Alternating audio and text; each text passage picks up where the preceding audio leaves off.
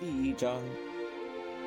当我还只有六岁的时候，在一本描写原始森林的名叫《真实的故事》的书中，我看到了一幅精彩的插画，画的是一条蟒蛇正在吞噬一只大野兽，页头上的就是那幅画的摹本。这本书中写道：这些蟒蛇把它们的猎物不加咀嚼的囫囵吞下，而后就不能再动弹了。它们就在长长的六个月中消化这些食物。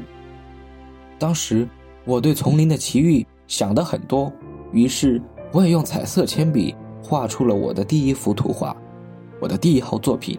它是这样的：我把我的杰作拿给大人看，我问他们我画的画是不是叫他们害怕，他们回答说：“一顶帽子有什么可怕的？”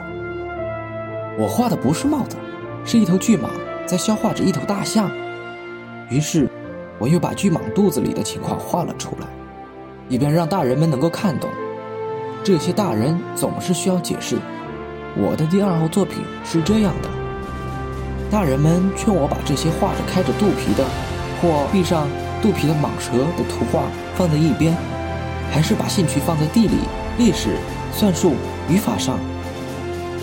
就这样，在六岁的那年，我就放弃了当画家这一美好的职业。我的第一号、第二号作品的不成功。使我泄了气。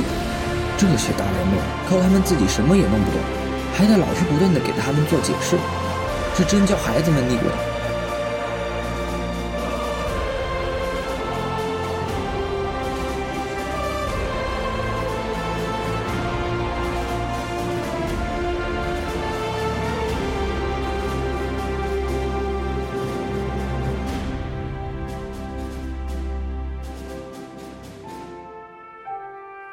后来，我只好选择了另外一个职业。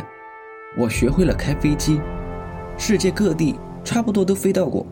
的确，地理学帮了我很大的忙，我一眼就能分辨出中国和亚利桑那。要是夜里迷失了航向，这是很有用的。这样，在我的生活中，我跟许多严肃的人有过很多接触。我在大人们中间生活过很长时间。我仔细地观察过他们，但这并没有使我对他们的看法有多大的改变。当我遇到一个头脑看来稍微清楚的大人时，我就拿出一直保存着的我那第一号作品来测试测试他。我想知道。